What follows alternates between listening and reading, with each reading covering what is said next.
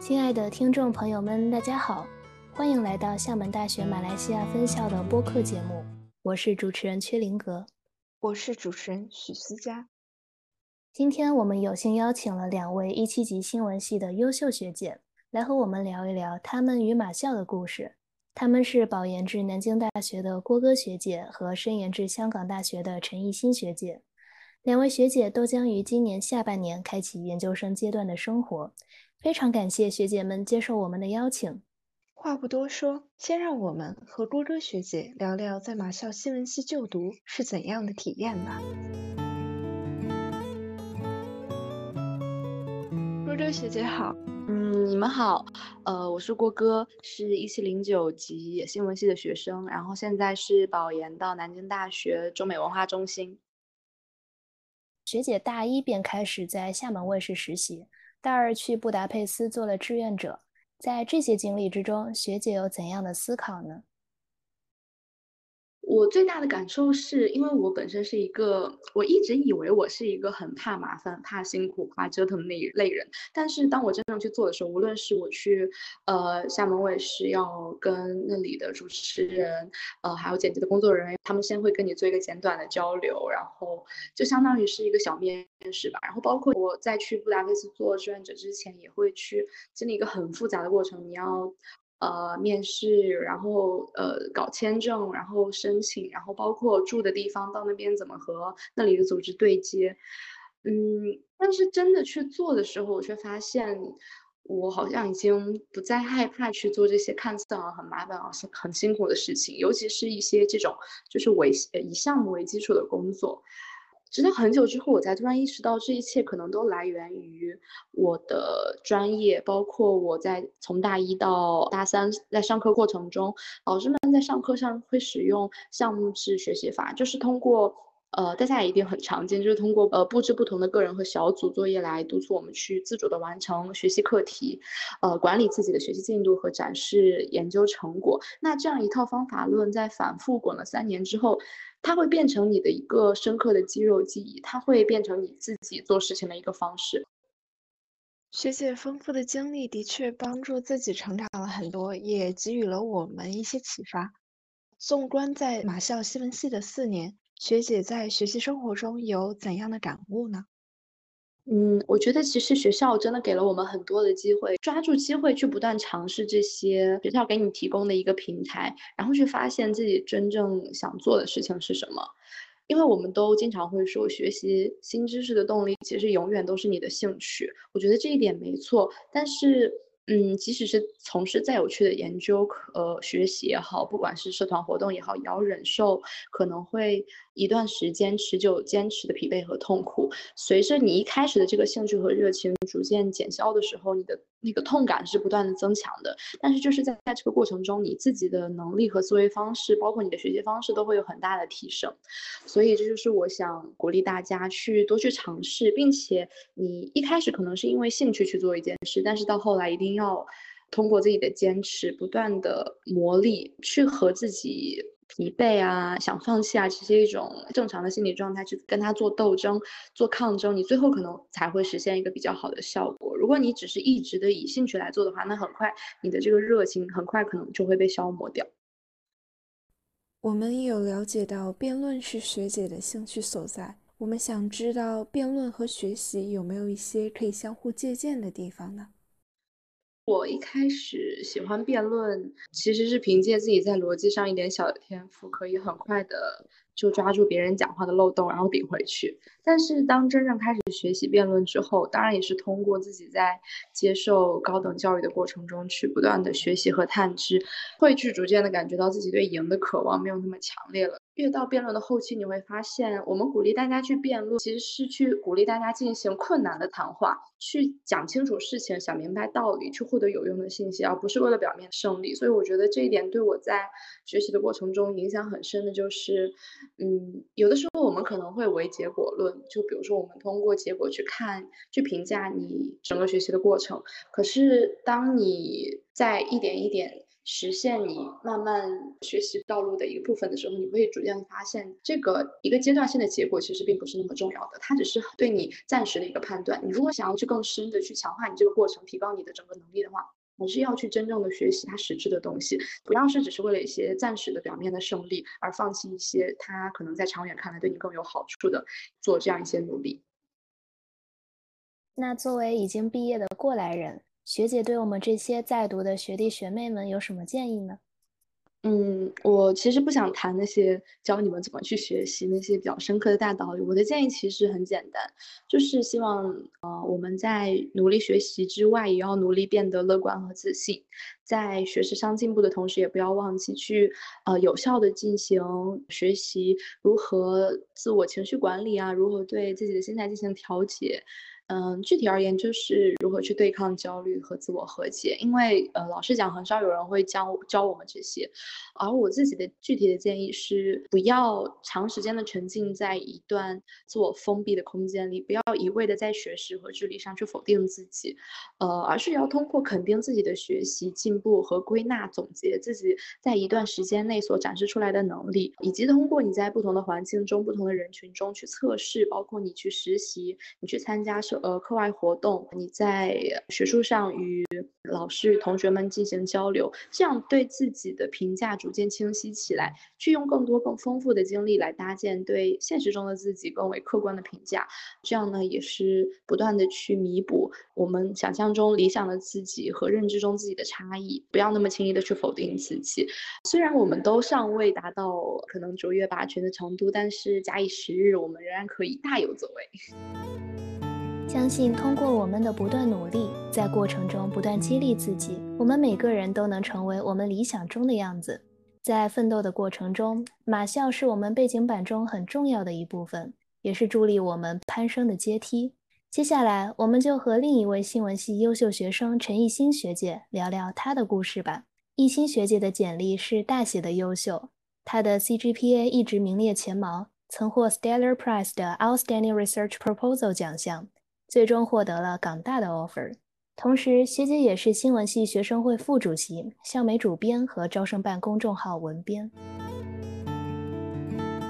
一心学姐好，啊，你好，我是一七零九新闻系的陈艺兴。纵观在马校新闻系的四年，学姐觉得马校给予了你什么呢？首先，第一个最重要也是最显而易见的英文能力的提升吧，因为我们马校就是新闻系、广告系都是全英文的这种教学环境，其实培养了我用英语进行学术写作和小组讨论的能力。所以，经过我曾经在马校这种全英文环境下三年或四年，我个人认为，就是在申请国外研究生的时候，在语言方面就会比其他大陆的申请者更有优势。这个是第一个，就是语言。然后第二个其实是对华人社群，或者是我们说的 Chinese community 的更深刻的见解。就是因为以前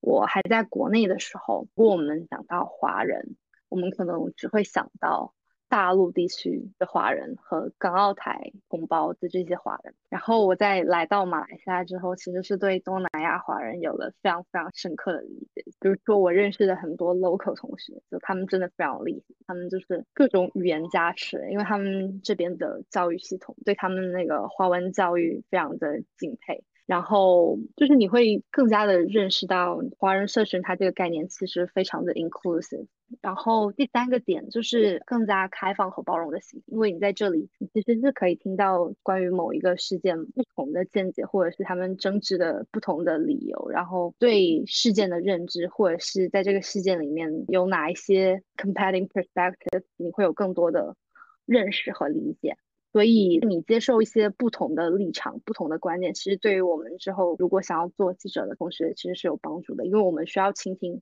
不同的声音，你不能只是制造信息茧房，然后只传递了某一种声音。然后前三点会比较 抽象一点，第四点非常落到实处，就是我会觉得我们需要提供给我们丰富的实验机会。然后不仅如此，他还教会了我做学术所需要的一种 research 的能力。因为我们新闻系刚刚我也提到了，我们的作业它非常具有实践性。除此之外，就是我们学校还非常的有钱，给我们配备了非常齐全的器材，就是单反啊、camcorder 啊，想要拍摄摄影作业或者是。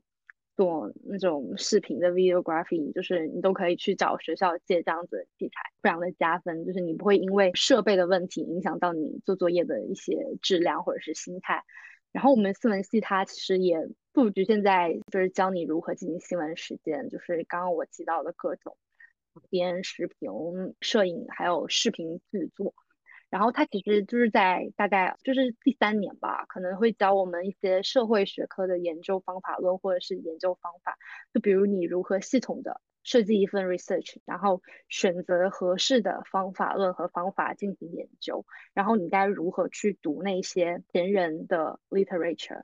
然后最终把这一份 research 完整的呈现出来，就是这一些对于之后无论。我们是想进入传媒行业进行工作，或者是转专业，又或者是走学术道路，都是大有裨益的。呃，我们知道学姐曾经获得了 Stellar Prize 的 Outstanding Research Proposal 奖项。作为新闻系的学生，我们对 Stellar Prize 也非常感兴趣。学姐能跟我们聊聊参赛的灵感和体会吗？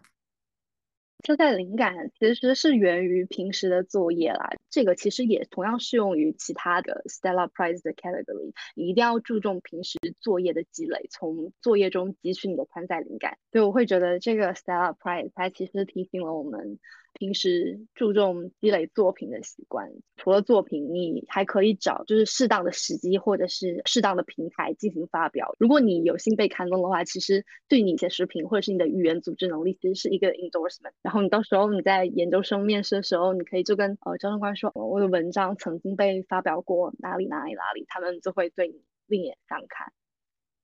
我们会更注重日常作业的积累，更积极的参与这些比赛。看到学姐曾担任过新闻系学生会副主席、校媒校刊主编和招办公众号文编，这些校园活动带给了你怎样的收获呢？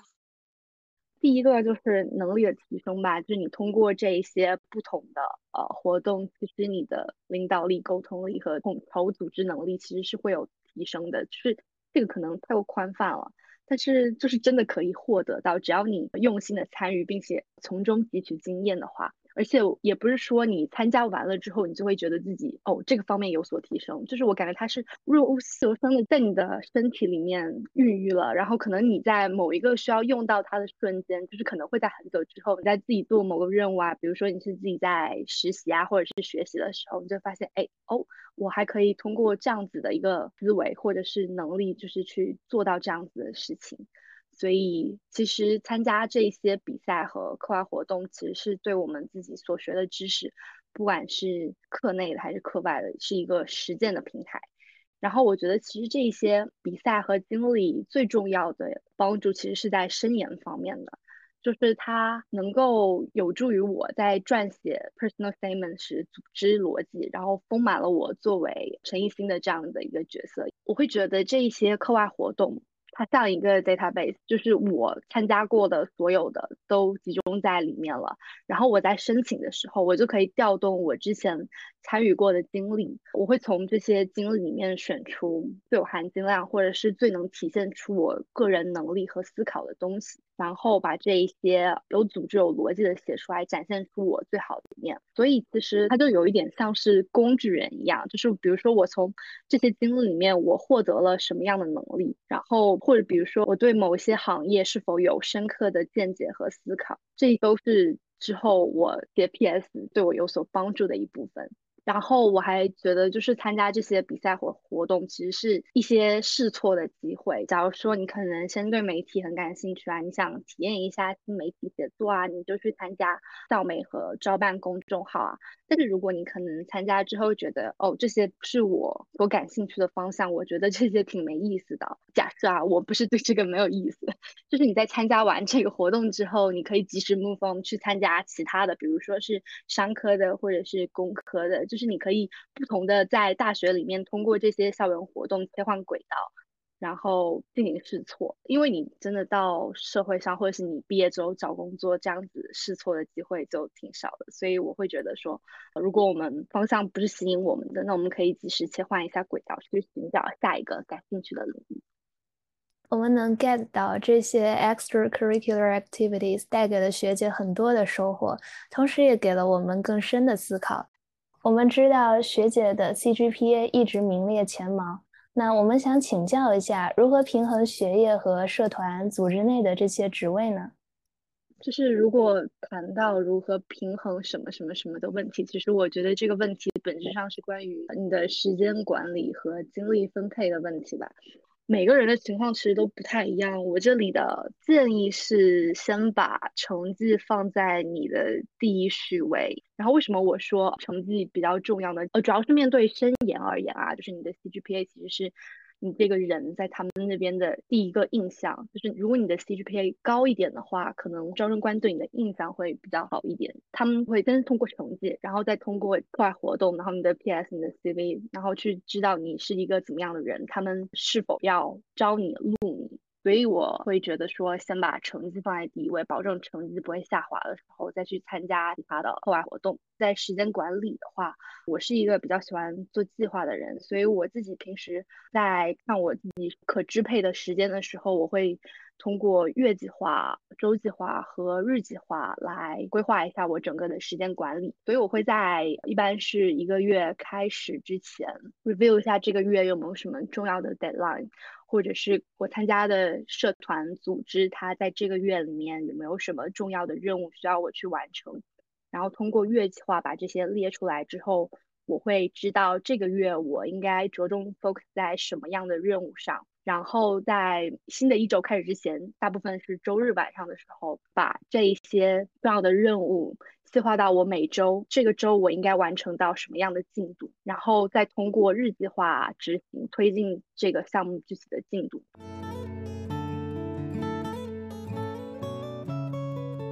非常感谢两位学姐今天接受我们的邀请，以过来人的视角分享了自己的心路历程，让我们了解到了马校新闻系学子的大学生活。希望马校的小伙伴们充分利用时间，平衡自己的精力。抓住机会，不断尝试。虽然我们都尚未达到卓越拔群的程度，但是假以时日，我们仍然可以大有作为。感谢大家的聆听，我们下期再见。